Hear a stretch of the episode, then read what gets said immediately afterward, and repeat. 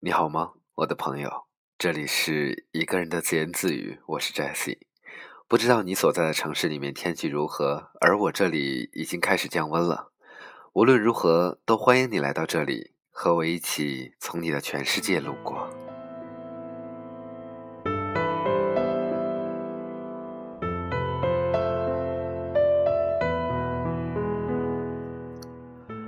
开放在别处。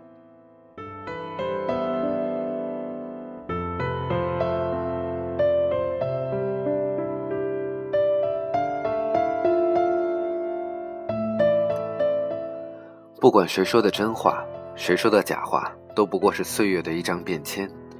雨会打湿，风会吹走，它们被埋进土地里面，埋在你行走的路边，慢慢的不会有人再多看一眼。表白是门技术活，有的人表白跟熬汤一样，葱姜蒜，材料齐全，把姑娘当做一只乌骨鸡，咕嘟咕嘟小火炖着，猛炖一年半载。有的人表白跟爆炒一样，轰的一声火花四射，油星万点，孤注一掷，想在几十秒决战胜负。其实也说不上来哪一种是正确的。熬汤的可能熬着熬着永远出不了锅，汤都熬干了；爆炒的可能油温过高，炸得自己满脸麻子，痛不欲生。表白呀，这门技术活属于一把钥匙开一把锁，就像我们高中常做的连线题。你最好别连错，在喜欢豪迈的女生面前装鹌鹑，在心思玲珑的女女生面前耍计谋，在自命清高的女生面前充大款，在魂系豪门的女生面前装文青，在缺乏父爱的女生面前卖弄天真，注定都是成功率不高的。我的大学室友大饼看中了对面女生宿舍的黄英，这女生平时不声不响，逢课必上。周末带着小水瓶去图书馆看书，日升看到日落。大饼观察了几天，决定动手。我呀，整个晚上都在劝他说，意思谋定而后动。那姑娘长相清秀，至今没男朋友，背后一定有隐情。咱们要不要策划个长远规划什么的？第二天我陪人去喝酒，回宿舍已经熄灯了，发现几个哥们都不在，找了隔壁兄弟问，说他们在宿舍楼顶。我莫名其妙感到，仿佛有什么事情要发生，隐隐的也很期待，赶紧爬到楼顶。几个赤膊的汉子，以大饼为首，打着手电筒，照射对面黄英的宿舍窗户。还没等到震惊的我喘口气，他们就大声的唱起了山歌：“哎，这里的山路十八弯，那里的黄英真好看。哎，天生一个黄妹妹，就要跟大饼有一腿。”哎，大饼哥哥是穷腿，跟那黄莺最般配。我一口血就喷了出来。这种表白不太好打比方，就像厨房里的人在炖汤，有人在爆炒，突然有个傻逼冲进来，抢了个生蹄儿就啃。这次的失败，在大饼浩瀚的历史当中，只能算是沧海一粟。他很快转移目标，一段时间没有去关注他，居然真的有了女朋友，个子小巧，叫名叫许多。许多对他百依百顺、贤惠优良，让兄弟们跌破眼镜，非常羡慕。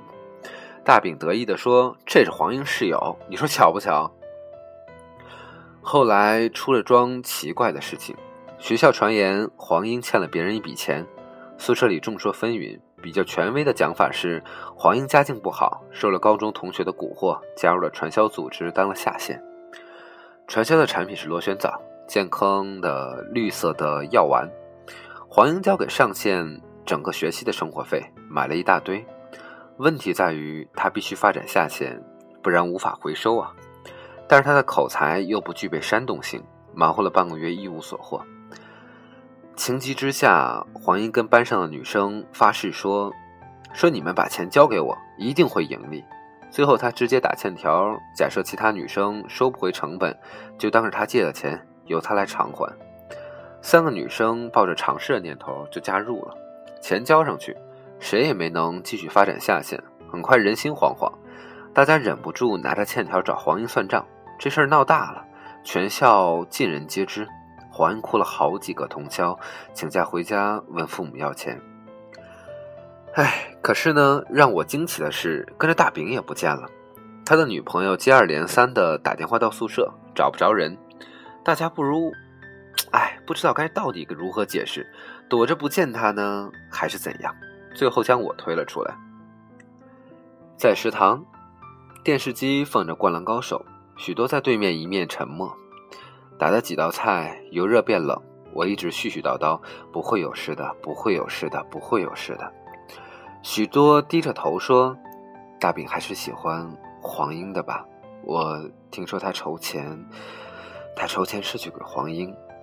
我脑子嗡了一声，虽然跟自己没关系，却有一种想死的感觉。许多站起来给了我一封信，说：“这里有两千块钱，你帮我给大饼。”他不用还我，也不用再找我了。他走的时候问我：“大饼是你兄弟，你说他他有没有真的喜欢过我？”我说：“可能吧。”我不敢看他，所以也不知道他哭了没有。后来大饼没和黄英在一起，他消失了一个星期，变了模样，隔三差九的酗酒，醉醺醺的回宿舍。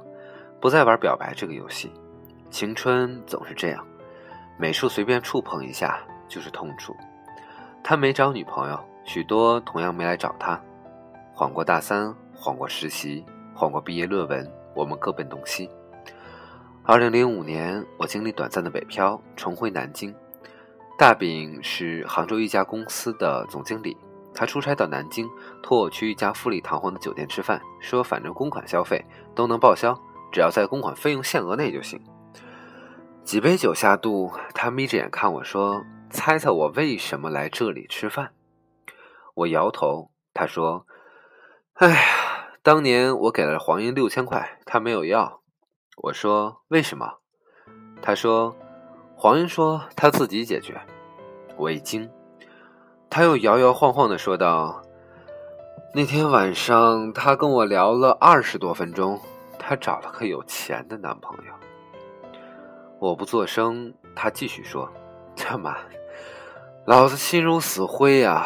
毕业以后才知道，他当了这家酒店老板的小三儿，每个月给他一万块，还答应毕业后给他扶正。有钱人的话哪里能信？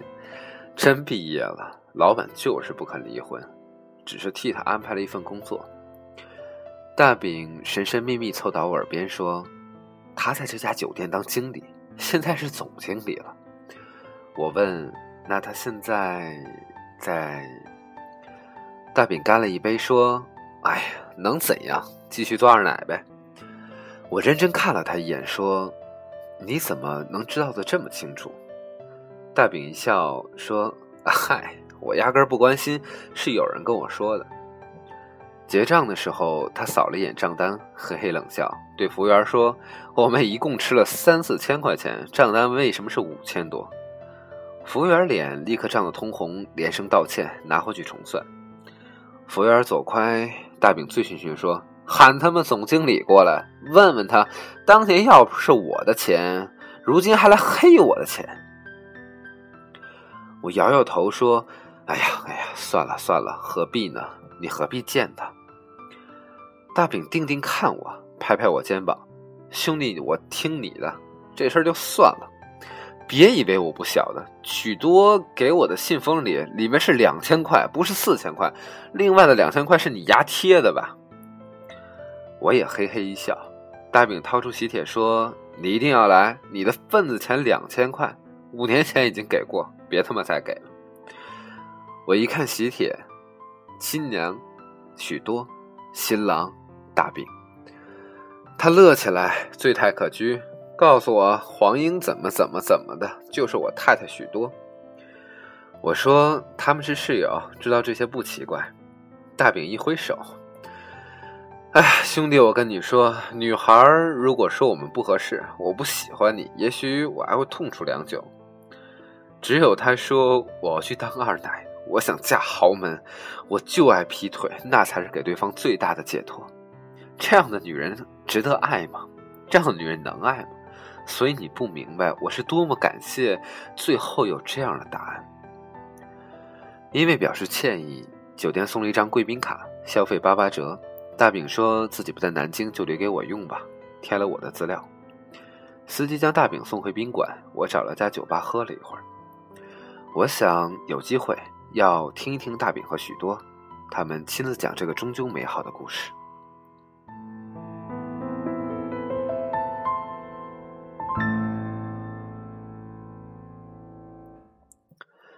第二天，酒店贵宾卡资料打来电话，说为表达歉意，准备了一份礼物。我说礼物就不用了，你能不能告诉我你们现在总经理是谁？对方报了个名字，不是黄英。我不死心，说会不会是你们总经理换了名字？你想想看，是不是叫黄英？对方笑着说，我们总经理是个男人，已经做了三年多了，就算换个名字，以前也不会叫这个女性化的。两月后，暴雨。奔赴杭州参加大饼的婚礼，差点被淋成落汤鸡。我看到了许多，依然小巧乖顺。在叙旧里，许多悄悄跟我说：“你们去了黄英的酒店。”我点点头。许多看看我，眼神突然有些悲伤，说：“毕业那天，大家喝了好多酒，我哭得稀里哗啦。”黄英问我为什么不跟大饼在一起，我说他喜欢的是你。他说他现在怎么样？我说：“跟你一样一塌糊涂吧。”黄英抱着我，然后我们又喝了许多。他说：“许多你要好好的。”我说：“一定会的。”他抱着我一直哭，眼泪把我的肩膀都打湿了。他一边哭一边告诉我这些事情，给酒店老板做二奶的事情。许多沉默了一下，说：“其实到现在，我，我，我依然挺不能接受的。他为什么要选择这么样的生活呀？”我的脑海里浮现出这样的一个场景：温暖、柔弱、干净的女子，在学校广场的台阶上面，满脸是冰冰的泪水，满身是冰冷的夜色，倔强的和男孩子说：“不要你的钱，我有男朋友。”然后他开放在别处，在这处，人们簇拥着大饼，把他推向许多。两个人拥抱在一起，笑得如此幸福。不管谁说的是真话，谁说的是假话，都不过是岁月的一张便签。雨会打湿，风会吹走，他们被埋在土里，埋在你行走的路边，慢慢的不会有人再去看一眼。我们走在单行道上，所以大概都会错过吧。季节走在单行道上，所以呢，就算你停下脚步等待，为你开出的花也不是原来那一朵了。偶尔惋惜，所以不必叹息。雨过天晴，终究会好天气。世间给予我千种欢欣欢喜，沿途竹枝怒放，全部遗憾，有遗漏都不要紧。得你一枝，得你一枝花，配我的胸襟就好。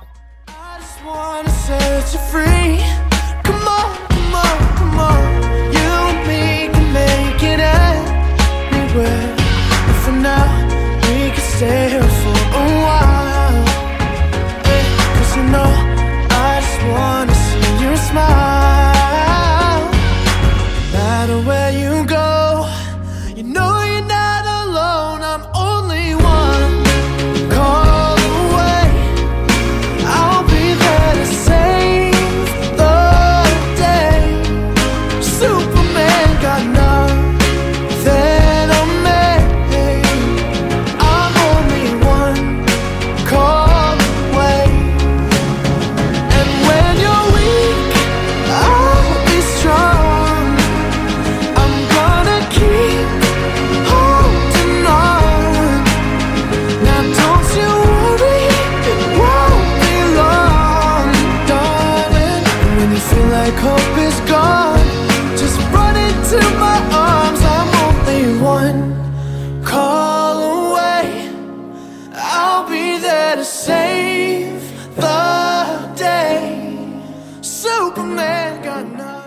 我们呢，依然在别人的故事里面寻找着自己心灵的慰藉。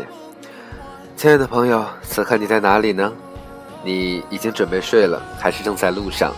无论你去哪里，欢迎你。我也非常感谢选择我的声音作为陪伴。我所在的城市已经夜渐渐的深了，天也黑了。我不知道你那里是怎样，但是希望你过得幸福。过得快乐。希望下一期依然有你的聆听。晚安，再见。